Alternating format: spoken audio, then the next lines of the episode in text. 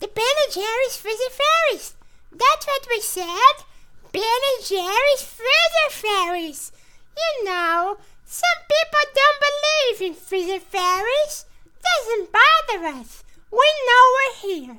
So, listen up. Here's how it works. Do something good out there in the world and bang! We stick a pint or two Ben and Jerry's in your freezer when no one is looking. Now, do something bad and boom! No Ben and Jerry's. Plus, we stick something really weird in the freezer like frozen clams. Hey, we ain't no Lowey fairies that tap dance on moonbeams and stuff. yeah, we work for a living. We got bills to pay. Just like you guys. Okay, settle down, you guys. Freezer fairies can be sensitive too. So, where were we? Let's review. Do something good. Oh, we sneak some Ben and Jerry's into your freezer. Maybe some Cherry Garcia. Or some chunky monkey.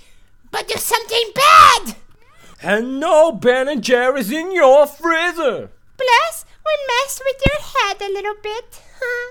Okay, till next time. We wish you a freezer full of love and surprises. Be good out there. Or else.